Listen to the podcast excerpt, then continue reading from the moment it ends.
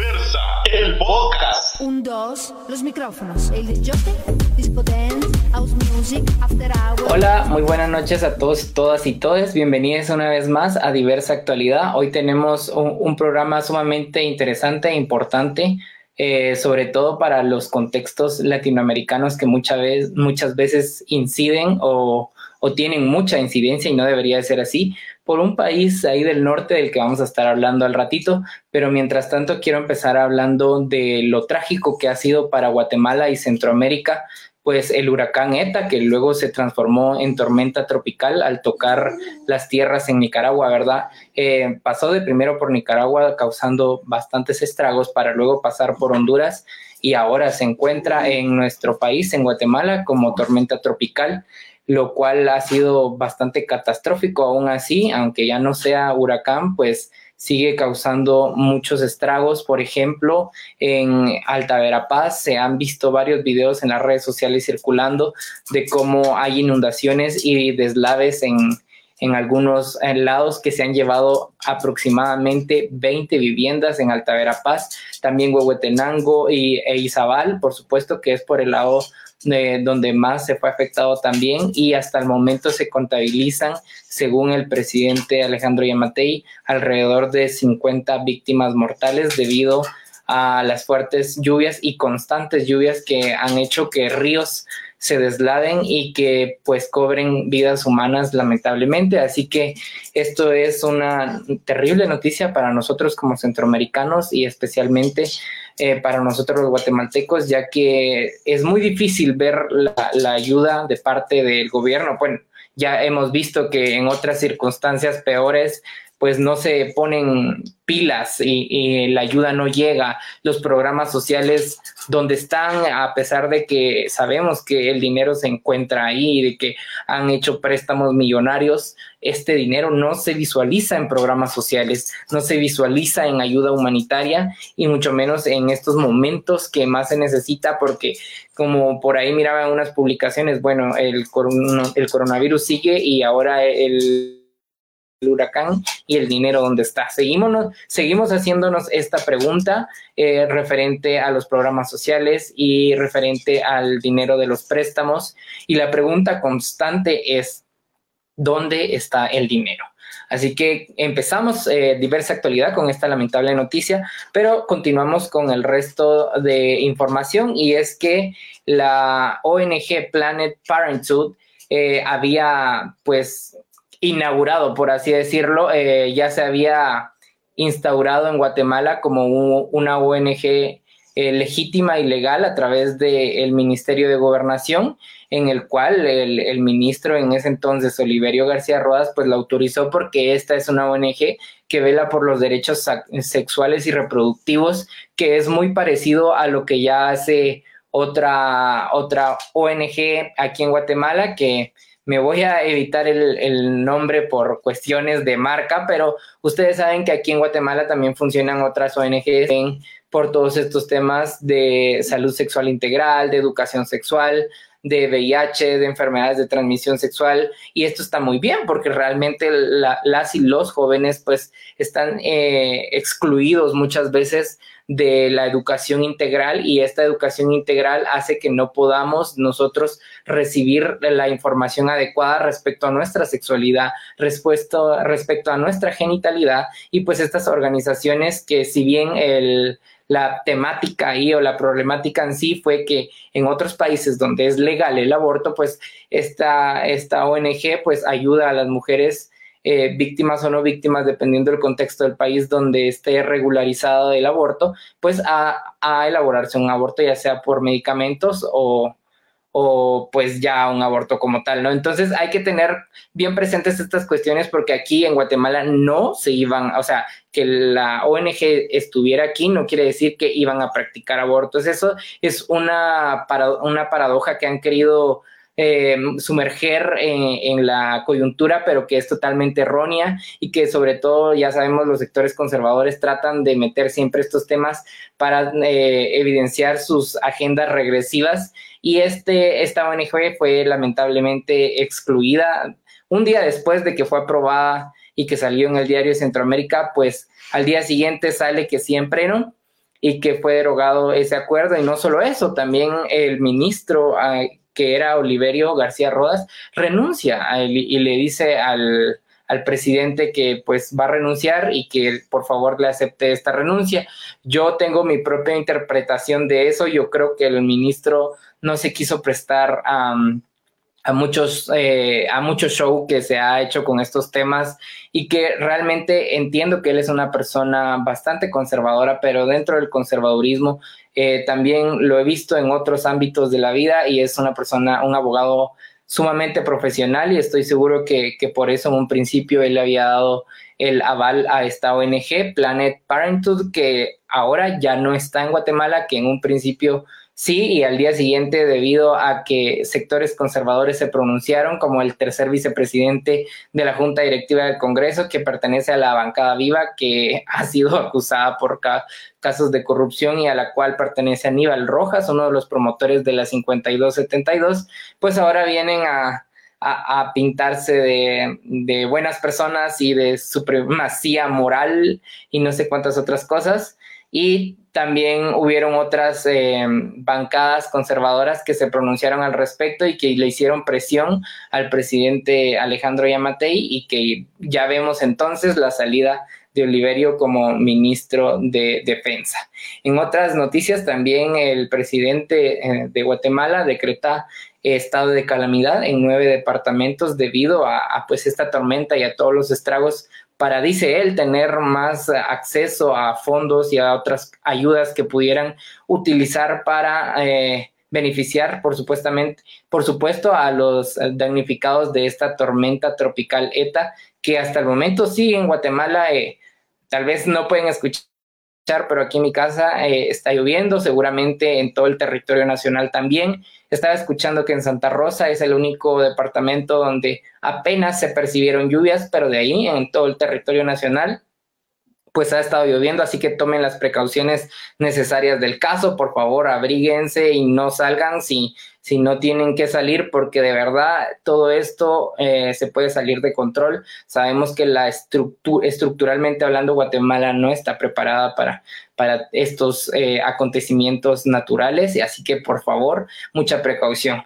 Ahora sí quiero que hablemos eh, de lo que les, de la cita de hoy, que es hablar acerca pues de las elecciones en Estados Unidos, pero sobre todo pues de la comunidad LGTBI que fue electa en, este a cargos eh, de elección popular en Estados Unidos. Recordemos que la democracia de Estados Unidos funciona un tanto diferente a la nuestra y para hablar de esto trajimos a un internacionalista por profesión, porque ya su profesión de por sí lo hace tener muy eh, presente toda la actividad política internacional, sobre todo de Centroamérica, y hablo de José Carlos Hernández, quien es eh, eh, diputado suplente al Parlacén por el partido político Semilla. Bienvenido, José Carlos, ¿qué tal estás? Hola, Otto, bien, gracias por la invitación y todo este proceso electoral creo que a vos y a mí nos traen buenos recuerdos también y gracias por la invitación. Sí, gracias José Carlos. Definitivamente eh, hablar de todos estos procesos eh, dentro de nuestra vivencia pequeña aquí en Guatemala nos hace ver con mucho entusiasmo pues estas nuevas eh, experiencias de otros países respecto a la apertura de la comunidad LGTBI pues en la política, ¿no? Y hablando específicamente esta noche de Estados Unidos. Sí, la verdad es que, bueno, cuando uno compara los compañeros, compañeras y compañeras que han ganado en Estados Unidos diferentes puestos de elección con la experiencia que tuvimos nosotros acá en Guatemala, aunque son muchos más los electos y electas allá, eh, igual sigue siendo una proporción bastante pequeña en relación a, la cantidad de, puestos de elección popular, ¿no? Entonces, eh, creo yo que a pesar de todo eso y que en Guatemala participamos al menos de forma muy visible cuatro candidatos LGBTIQ eh, que se cuadriplicó en relación a la vez que Sandra Morán participó.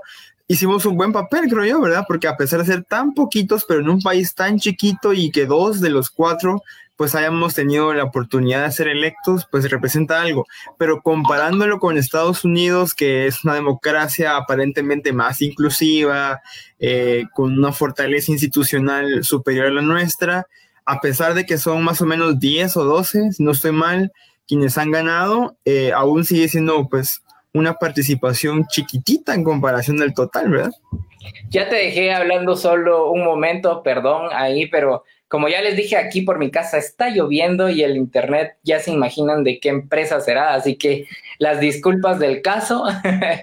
y hablando justamente de, estos 11, 12, 13, todavía no lo sabemos porque recordemos que el conteo sigue en Estados Unidos, eh, son tantos millones, son más de 100 millones de personas y más de 100 millones de votos los que se están contabilizando, por lo cual la representación, pues se podría decir que es bastante pequeña, pero eh, es significativa para, para, todos nosotros, nosotras y nosotres. Así que eh, hice por ahí, preparé algo para que podamos ir conociendo a las y los electos en distintos puestos a elección en Estados Unidos. ¿Te parece si los vamos viendo y los vamos comentando uno a uno? Por supuesto.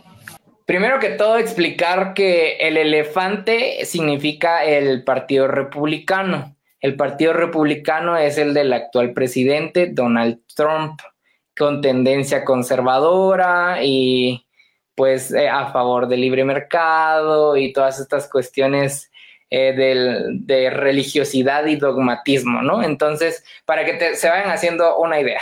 Y el Partido Demócrata, pues es el del burrito, sí es un burrito, ¿verdad? Entonces, el Partido Demócrata es el de Joe Biden. Eh, recordemos que ahorita están, las, eh, están contando, todavía no se sabe quién es el nuevo presidente para el próximo periodo de Estados Unidos, pero sí se saben algunos senadores y algunos representantes de, de las cámaras, entonces de ellos es de, ellos y ellas es de quienes vamos a hablar. Ahorita eh, quiero mencionarte a Richie Torres, que es un, un afrolatino y abiertamente gay, electo por el Partido Demócrata para la Cámara de Representantes por el Estado de Nueva York. Él fue electo por, por, ya lo dijimos, por el elefante que está ahí, que es el Partido Demócrata de Joe Biden. Estas representaciones son muy importantes. Recordemos que Nueva York, pues es un, estado bastante abierto y bastante desarrollado respecto a, cultura y, a, y, al lado social, ¿no? Entonces, esto eh, abre las puertas aún más para que nosotras y nosotros podamos pues por ahí entrarle a estos espacios, así que es algo muy aplaudible que una persona latina y, afro pues nos esté representando también como parte de la comunidad LGTBI. Yo creo que totalmente, digamos, la, la interseccionalidad de Richie es como bien importante, ¿no? Porque envuelve muchas minorías en, en una sola persona, ¿verdad? Entonces, eh, esa interseccionalidad creo yo que, le va a dar un toque importante. Y hay que tomar en cuenta que eh, en Estados Unidos se ha creado el escuadro, el escuadrón, como le llaman, de estas cuatro congresistas, y que ya se ha anunciado de que, de que cuando se hagan oficiales estos resultados, ese escuadrón va a crecer con más miembros, eh, con los nuevos congresistas electos en los que seguramente va a estar Richie. entonces, vamos viendo que aunque sea de poco, hay un, hay que hacer el análisis, ¿no? De que sí hay un relevo generacional en algunos escaños de Estados Unidos, más allá de que sean solo LGBTIQ son además jóvenes.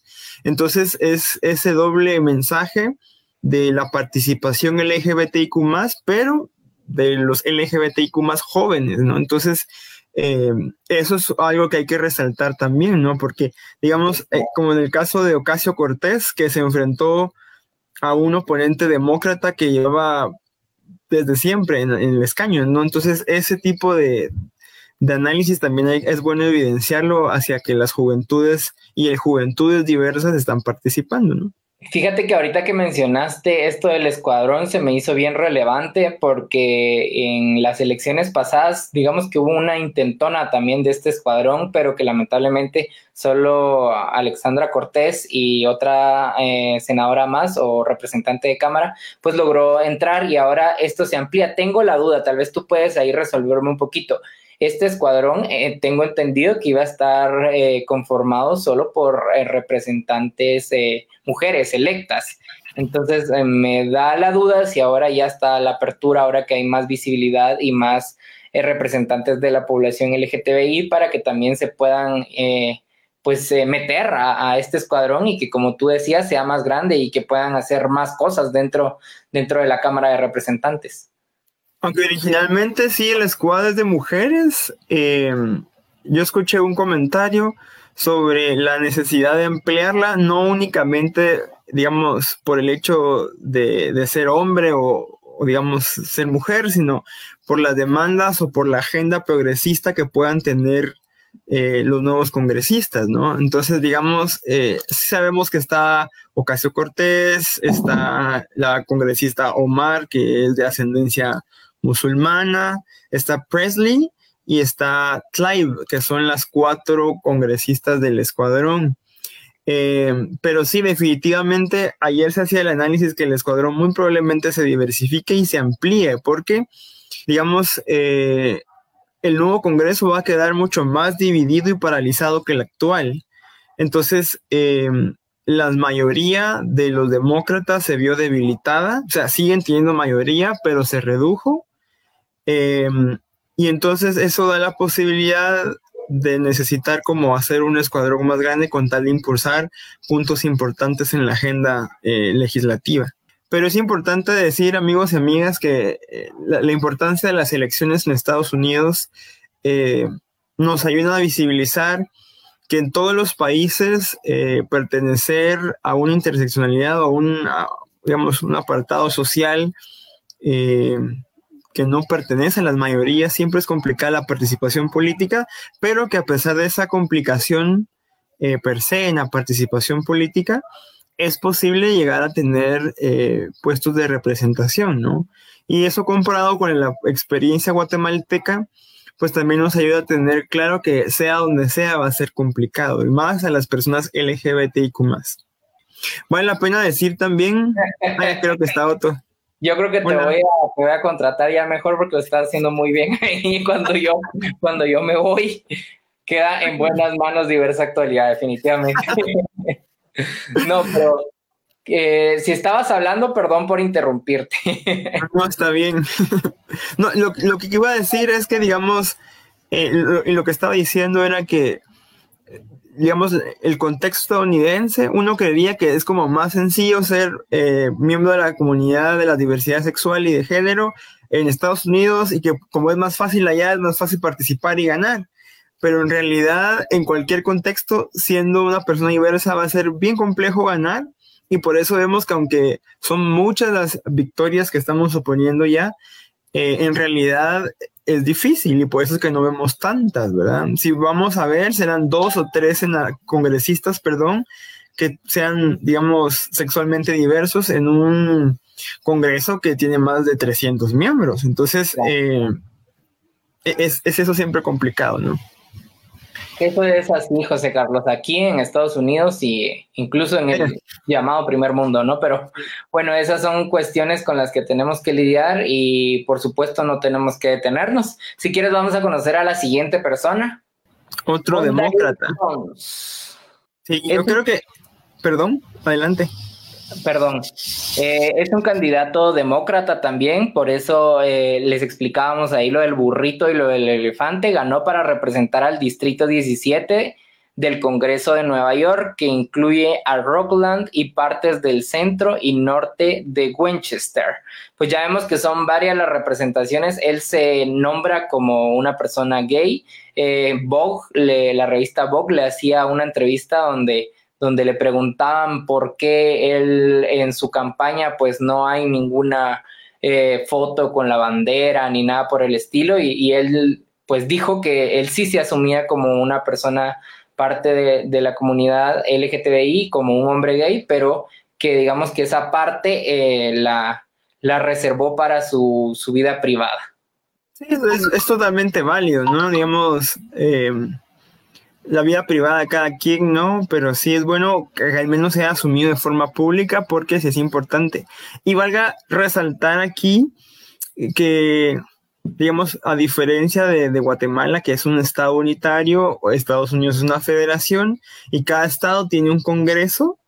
Entonces, en este caso, él es un congresista estatal de la Cámara de Representantes del Estado de Nueva York y algunos estados también tienen Senado estatal, no todos, ¿no? Eh, sé que hay algunos estados que solo tienen Cámara de Representantes. Entonces, el anterior era un congresista federal y este es un congresista estatal, ¿no? Solo para hacer la diferencia de que allá es una cantidad excesiva de, nominaciones, ¿verdad? O sea, es una cosa así impactante, ¿verdad? Entonces, claro. Eh, él está representando al estado de Nueva York en, su estado, ¿no? Al distrito 17.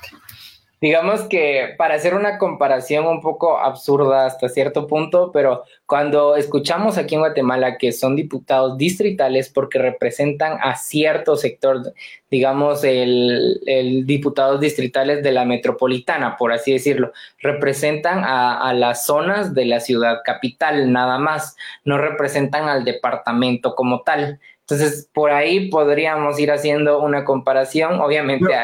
Yo, abusivamente voy a hacer una comparación para que tal vez quede como más claridad en eso. Digamos, lo, el Congreso Federal de los Estados Unidos tendría sentido haciendo el Parlamento Centroamericano, hablándolo de una federación. Y los diputados eh, a los estados serían como los diputados de cada Congreso de Centroamérica hablando en cuanto a proporción, ¿no? Digamos, eh, allá está ese Congreso Federal, que sería, digamos así decirlo, sí, Centroamérica, no, y aparte está el Senado, ¿no? Digamos, eh, el Congreso representa a, los distritos electorales y el Senado representa a los estados, ¿verdad? Eh, digamos, esa, esa bicameralidad que hay allá, como en otros países como México, como tiene Brasil, que tiene Senado y tiene Congreso. Entonces, es, es, es, mucho más complejo, ¿verdad? Porque el proceso legislativo lleva aprobación en ambas cámaras muchas veces. Entonces, pero, pero lo importante es tener claridad de que hay diferentes tipos de representación LGBTQ Entonces, eso da como diferentes voces en diferentes niveles para siempre estar como presentes y representados, ¿no? Claro, pues bueno, vamos a conocer a la siguiente persona. Tal vez me ayudas con, con esto. Eh, también es Cámara de Representantes por el Estado de Nueva York. Aquí está interesante porque Nueva York va a tener en su Cámara Estatal al menos dos congresistas LGBTIQ y, y es bien interesante porque en el caso de, de Bridgeport, él es eh, activista de Black Lives Matter. Y cómo es interesante porque eh, hay diferentes tipos de políticos, ¿verdad? Digamos, hay que, hay que explicar eso también. Habemos algunos que venimos de partido, que somos como muy de formación de partido y que institucionalmente estamos en los partidos, y hay otros tipos de políticos que vienen de los movimientos sociales, ¿verdad? Vienen de la calle, por así decirlo. Y en este caso, eh, Bridgeport es uno de esos políticos que nacen del movimiento social y que cansados, yo supongo, el hartazgo de siempre estar eh, en el movimiento social, dan ese brinco hacia el movimiento político eleccionario. Y eh, bueno, en el caso de él es como el ala más progresista de, los demócratas. Hay también que decir que dentro del mismo partido demócrata hay ciertas, ciertas líneas, ¿no? Hay, eh, digamos, se, se, percibe como un partido más progresista, pero hay un ala más progresista todavía, que es la de Bernie Sanders, eh, y digamos, en el caso de él, pues sí, eh, aunque apoyó a Biden, porque pues no le quedó de otra, él sí era uno de los partidarios de Sanders hasta más no poder, ¿no? Entonces, em, mucha gente le llama como el ala más radical de los demócratas, ¿verdad? Eh, y que Biden es el ala más conservadora de los demócratas, ¿verdad? Pero, sí, pero es interesante como que el más moderado. Yo, yo escuchaba por ahí que Biden es como muy complaciente con, con todas las personas y, y, que Sanders pues es del ala más progresista, como ya lo decías, y que Sanders se identifica con personas como como Jaffrey, no recuerdo, Jaffrey, como Jaffrey, como Alexandra Ocasio, ¿no? Que, que ellos sí tienen, vienen de una escuela más socialdemócrata y no les da miedo pronunciar eh, la palabra socialismo, ¿no? Entonces,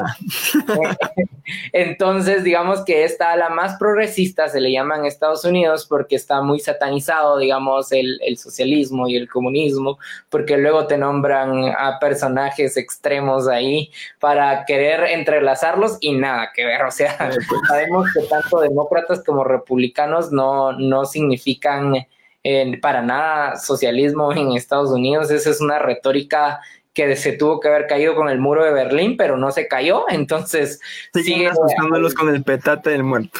Exacto. Aquí seguimos, pero como ya lo decía José Carlos, sabemos unos políticos que salimos de las calles y otros más institucionales, por así decirlo, que ya tenemos una línea eh, a la cual seguimos y a la cual creemos, sobre todo, porque si no, no estuviéramos ahí. Entonces, eh, eh, esa es, esas son las distintas líneas y ya vimos aquí que hay tres personas eh, que vienen de la comunidad LGTBI, que son de, la, de raza negra también, y que aún así tienen sus diferencias, porque pareciera que al ponerlos en un sector demócrata, pues ya son todos de plano, son todos del movimiento de las vidas negras importan y tal y tal, y no, nada que ver, vimos tres personalidades bastante distintas. Así que con esa misma mentalidad abierta vamos a ver a la siguiente persona. Sarah McBride. Yo creo que ha sido muy viral Sarah, eh, sobre todo porque es la primera eh, mujer trans en ser electa en el Senado. Tal vez no logro leer hasta, hasta aquí, pero voy a, voy a tratar. Solo tal vez lo importante mencionar, Otto, es que McBride, aunque es senadora, no es, no es senadora federal, es senadora estatal. Entonces, eh, e-, esto es importante porque es la primera vez que una senadora transgénero es electa.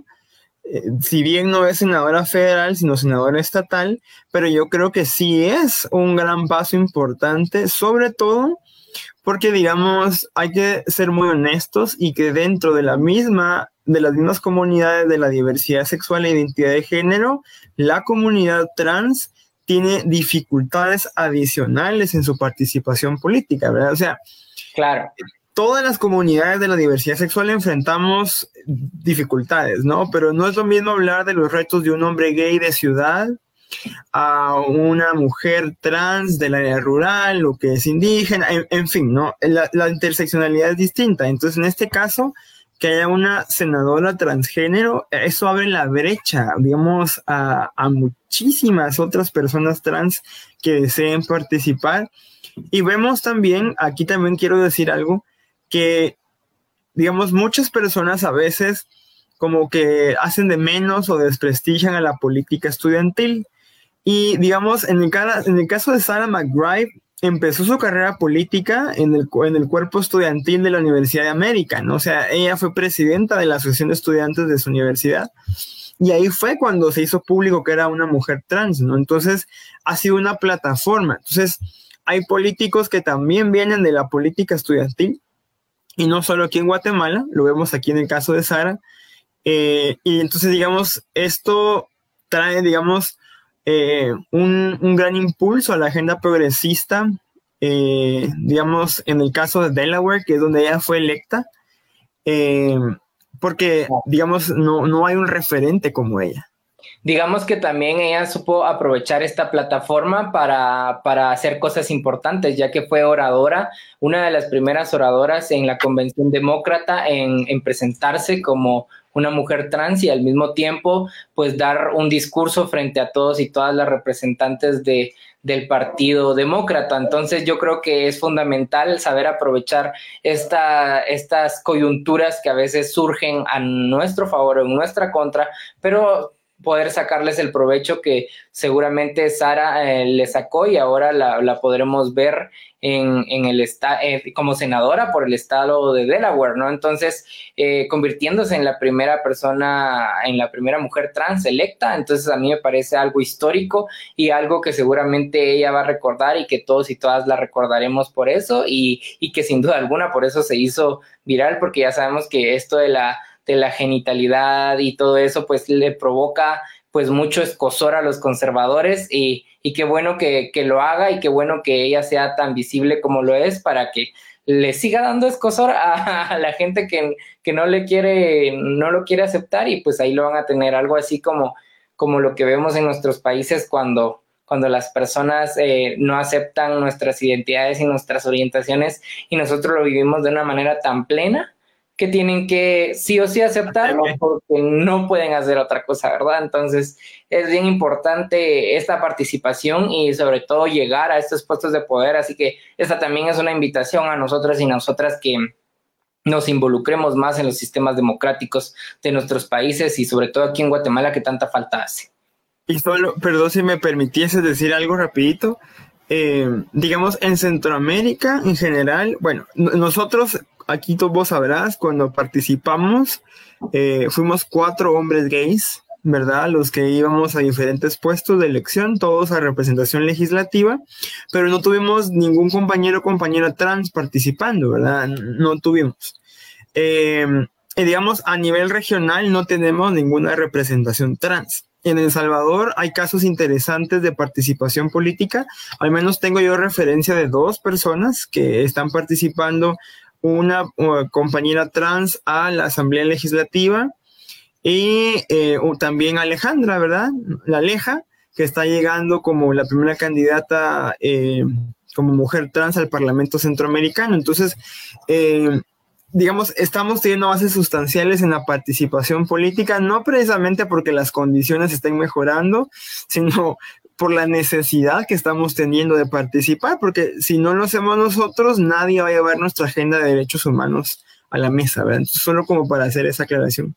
Saluditos a Aleja, que ya la tuvimos aquí presentando su candidatura en exclusiva en diversa actualidad, así que si nos estás viendo, nos estás escuchando por ahí, sabes que tenés las puertas abiertas y sobre todo el cariño de todas nosotras y nosotros aquí en diversa revista y seguramente José Carlos también. Así que eh, enhorabuena y a, darle duro también ahí en el, en el Parlacén. Primero hay que quedar, por supuesto, ¿verdad? Pero, confiamos en que así va a ser. Vamos a leer un par de comentarios si tenemos por ahí que dice. Yo creo que está haciendo eh, énfasis a, mi internet. Yo creo que le atinaste.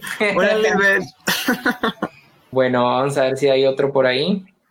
Uh, hola, Abdi, es mi amiga.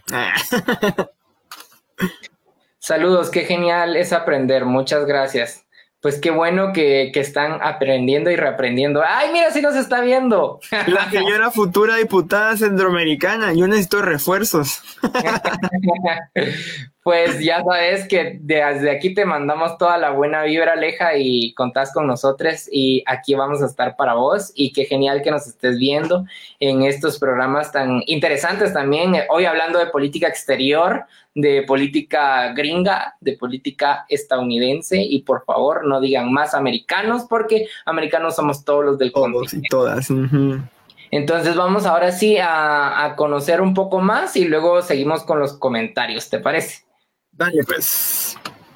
Michelle Rayner se denomina como queer, electa por el Partido Demócrata para la Cámara de Representantes por el estado de Florida. Fíjate que eh, en Florida fue bien interesante la, dinámica porque vimos cómo tanto demócratas como republicanos en el 2016 eh, los republicanos lograron el, digamos, el estado como tal, pero en este el margen fue muy pequeño el margen fue de 51-49, fue de poco más de, un punto porcentual, entonces digamos que eso le dio bastante campo a los demócratas para, para tener senadores eh, eh, o representantes de cámaras en estados como Miami, como, eh, perdón, en, sí, en, en áreas como, como Miami que pertenece a Florida, y, como, como otras partes donde hay ciudades más progresistas. Sabemos que en Florida pues también hay muchos, digamos, muchas ciudades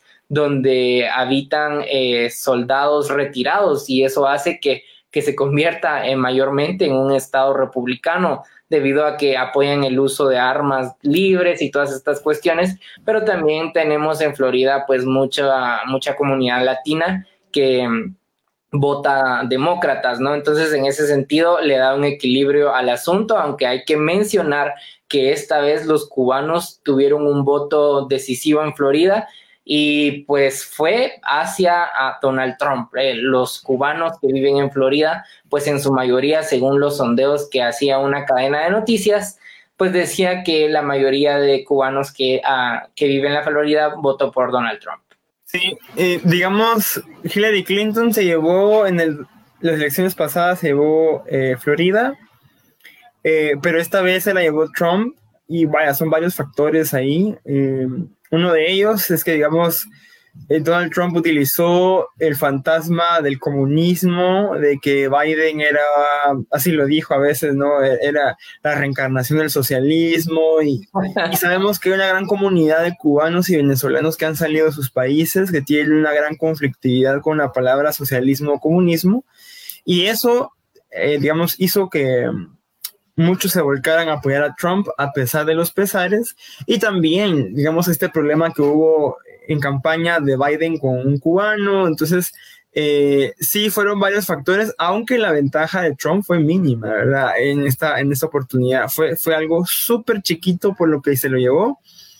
Eh, pero sí, el hecho de que hay una persona queer es, es algo más impactante aún, digamos. Yo siempre vuelvo y lo digo, la interseccionalidad dentro de nosotros, las personas de la comunidad LGBTIQ, hay comunidades que tienen retos adicionales, ¿no? Y ser queer es algo totalmente distinto. Eh, entonces, que haya alguien así es, es una victoria para todas y todos, ¿no? Yo, yo creo que es importante. Claro, algo, algo que hay que resaltar que dentro de las y los personajes que hemos visto hasta el momento, todos han sido demócratas. Yo creo que eso ya nos da algo en lo que reflexionar y, lo digo para todos y todas los que nos están escuchando también, que definitivamente hay partidos políticos que son más abiertos a estos temas y es ahí donde nosotros y nosotras debemos saber aprovechar esos espacios, ¿verdad? Y por supuesto hay que trabajar desde la base y así como lo ha hecho José Carlos en su partido político o como lo ha hecho Aleja, que definitivamente ha hecho un, trabajo de base magnífico en, el FMLN allá en El Salvador entonces, digamos que importa mucho estos espacios y que sin duda hay otros eh, partidos políticos que también tienen esa apertura, pero es en un mayor campo. Entonces, aquí sabemos que hay comunidad LGTBI que apoya a Donald Trump, pero no es la mayoría y no representa los intereses de la comunidad LGTBI. Tal es el caso que lo vamos a ver en uno de los, eh, de los personajes y, que vamos a presentar hoy. Así que estén atentos y atentas, no se vayan. Vamos a ver si hay un par de comentarios más ahí por ahí antes de continuar.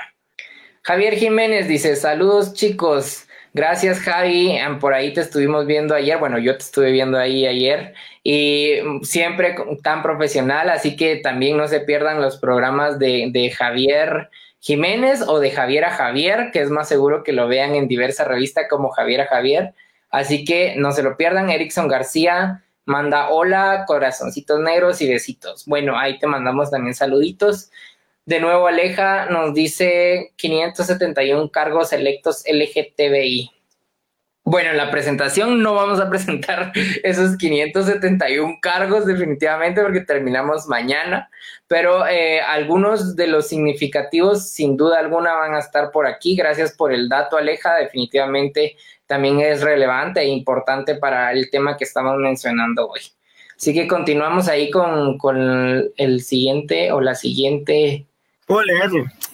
Es que esta, me parece, esta, elección me parece sumamente importante. Stephanie Byers, que es maestra jubilada de Wichita, gana para convertirse en la primera funcionaria trans indígena electa por el Instituto 86 de Kansas.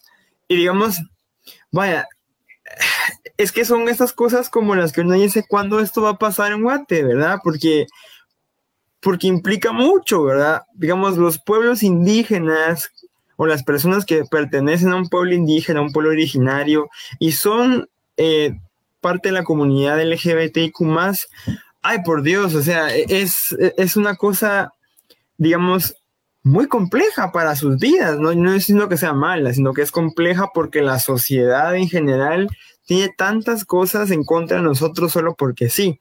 Pero en este caso, que sea mujer, ¿verdad? Que sea mujer trans, que sea mujer transjubilada, que sea indígena. O sea, e, e, es, esa interseccionalidad tan única, así como, oh, wow, ¿verdad? Digamos, em, hay que reconocer también que no es cualquier persona. El, hecho de ser profesora sí da cierto estatus, ¿no? O sea, hablando de lo que es, ¿no? Eh, pero, pero en general es, es, algo muy, muy relevante. Eh, en este país, en un país como Guatemala, a duras penas, hombres y mujeres que somos del área urbana y que somos parte de la comunidad LGBTQ, pues nos postulamos y, y ya, ¿verdad? Pero el hecho de algún día ver una mujer trans indígena, quechí, cachiquel y que se postulase y llegase a un puesto de representación, sería, sería formidable, ¿no? Pero... Hay que, resaltar algo, José Carlos, si me permites, y, es que la desigualdad que se vive, ¿no? Entonces, cuando hablamos de que es una mujer trans, indígena, jubilada y, y, tantas otras interseccionalidades, no lo decimos como, como wow porque tiene todos estos elementos y es chilero, sino que lo decimos desde las vulnerabilidades a las que ella está expuesta por el hecho de ser indígena, por el hecho de ser trans, por el hecho de ser una mujer mayor y todas estas cuestiones que hacen eh, pues un objeto de discriminación y alcanzar pues estas metas que todos los humanos deberíamos de alcanzar más complicadas y más complicado, porque hay que decirlo, para, para los hombres blancos en Estados Unidos por ahí nos mostraron un mapa de cómo votaron los hombres blancos que tienen acceso a la educación, al trabajo y a todas estas cuestiones que no les cuestan, pues seguramente ellos preferirán no sindicalizarse o preferirán no tener nada que ver con la comunidad LGTBI, preferirán no hablar de pensiones porque seguramente tienen asegurado económicamente su futuro. Entonces, cuando hablamos de esto es porque nos resta privilegios y al restarnos privilegios es mucho más difícil lograr eh, tener acceso a estos recursos que muchas veces otros los dan por sentado. Yo siempre digo, sumar privilegios de un lado es restar derechos del otro. Y, entonces por eso es que, decimos que nos sorprende tanto porque, digamos, eh, no me puedo imaginar qué dificultades ha tenido que pasar para poder llegar a ese puesto de elección. O sea, no es nomás, ¿verdad? Eh, participar políticamente es complicado para cualquier persona, pero cuando tienes todos estos retos encima, se triplica o cuadriplica la complejidad. Entonces, es algo que realmente llena de esperanza. Al menos a mí eso me provoca. Sin duda, entonces eh, vamos a seguir hablando de las personas que tenemos aquí como referentes. Mira, este es un ejemplo un tanto diferente. Ajá, y sobre todo vino de Tennessee. Ajá, bisexual y republicano. A pesar de reconocerse como un hombre bisexual, también se autonombra como un hombre conservador y de tradición. Fue electo para la Cámara de Representantes por el estado de Tennessee por el Partido Republicano.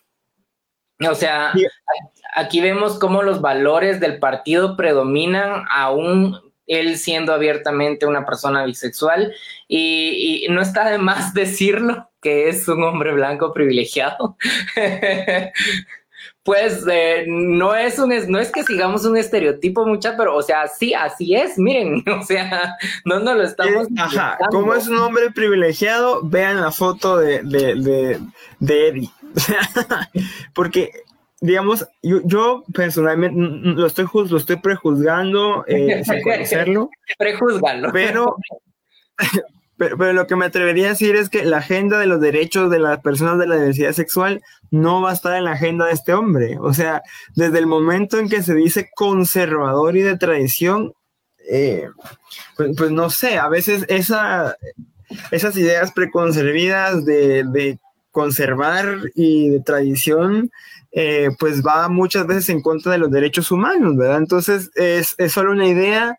Voy a seguir de cerca la legislatura de Eddie porque me llama poderosamente la atención, primero que los republicanos dejen que alguien se postule con, digamos, las descripciones de Eddie y segundo que gane, ¿verdad? Entonces, em, porque pues, digamos, el electorado republicano sigue muchas veces, no, casi siempre, en pues no apoya estas causas, ¿verdad? Entonces, creo, creo yo que no tengo concepto de otro republicano que haya ganado ahorita, o sea, yo habría que revisar esas 500 y pico de elecciones, pero estoy seguro que casi el 90% van a ser demócratas, ¿verdad? Y el resto republicanas o independientes, pero sí, eh, Eddie es un caso interesante.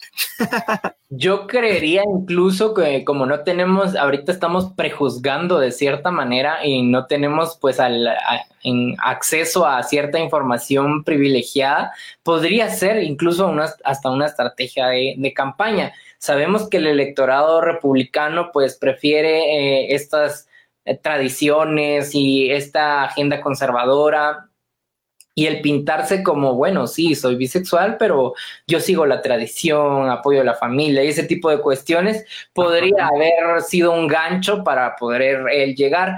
O puede ser, obviamente, que definitivamente siga la línea del Partido Republicano, que hay que decirlo también, antes no era tan tradicionalista, tan conservador con la llegada de Donald Trump, pues esto se arraizó más en el, en el Partido Republicano y que ya vemos por ahí, no sé si viste un video de, la consejera espiritual de Donald Trump, eh, donde, donde sale pues, predicando algunas situaciones raras, por decirlo de algún pray for victory. We pray for victory, sí. digamos que todo esto ha traído pues el ala más conservadora al Partido Republicano. Entonces va a ser bien interesante también ver qué pasa con el partido después de Donald Trump, porque Donald Trump simboliza eh, lo más, eh, eh, digamos, radical de la derecha que coquetea con el fascismo, ¿no? Entonces, eh, cuando ya no esté esta figura importante, pues hacia dónde se va a direccionar, eso va a ser bastante eh, importante y vamos a estar atentos definitivamente de cuál va a ser la línea que va a seguir el Partido Republicano. Por el momento ya vemos que se venden como tradicionales, conservadores, pro armas, pro libre mercado y tantas otras cosas. Pero pro vida. No, y también tener en cuenta hacia dónde o cómo se van a comportar, digamos, gobiernos como el de Bukele, que son amores con Trump y ahora que pierda, eh, todos esos abusos autoritarios como lo de la Asamblea, eh, cómo, se va a comportar todo eso, gobiernos como Yamatei también, o sea, hay que, digamos, yo siempre digo que la elección de Estados Unidos es la elección del mundo, porque eh, aunque no debería ser así, en el caso de, toda América Latina es una dependencia total, ¿no? Entonces son esos péndulos eh, políticos bien interesantes de ir leyendo y los tiempos, eh, sobre todo post-COVID, segunda ola, son muchos factores. muchos, muchos factores, definitivamente. Sí. Bueno, vamos a ver otro de los personajes que tenemos. Es que este caso es impresionante. ¿Es de los que tú decías del escuadrón? Eh, no, no, no, ella es nueva. Omar ah. es, el, es la congresista del escuadrón, que también es de descendencia musulmana. Maury Tuner se reconoce como no binaria, activista queer, defensora de la justicia penal musulmana afroamericana y aunque usa un yihad, se autopercibe como no binaria. Todo eso es Maury Tuner quien en el pasado martes se convirtió en el miembro de la legislatura de Oklahoma con apenas 27 años, bastante joven. Joven, controvertida, me debería decir yo, porque... Y representa tantas cosas en una sola personalidad. Ajá, no sé, sería muy interesante hablar con ella, porque digamos, eh, cómo siendo musulmana percibe su no binarismo. Usando un hijab. Ajá. Entonces, de las eh, mujeres. Sobre, sí, ¿verdad? Porque digamos, si es no binaria, digamos, tiene como esa, e, esa habilidad, digamos, de fluctuar, ¿no? Entonces, eh, comprendo el hecho de incorporar aspectos de masculino, femenino e, e, en, su expresión de género.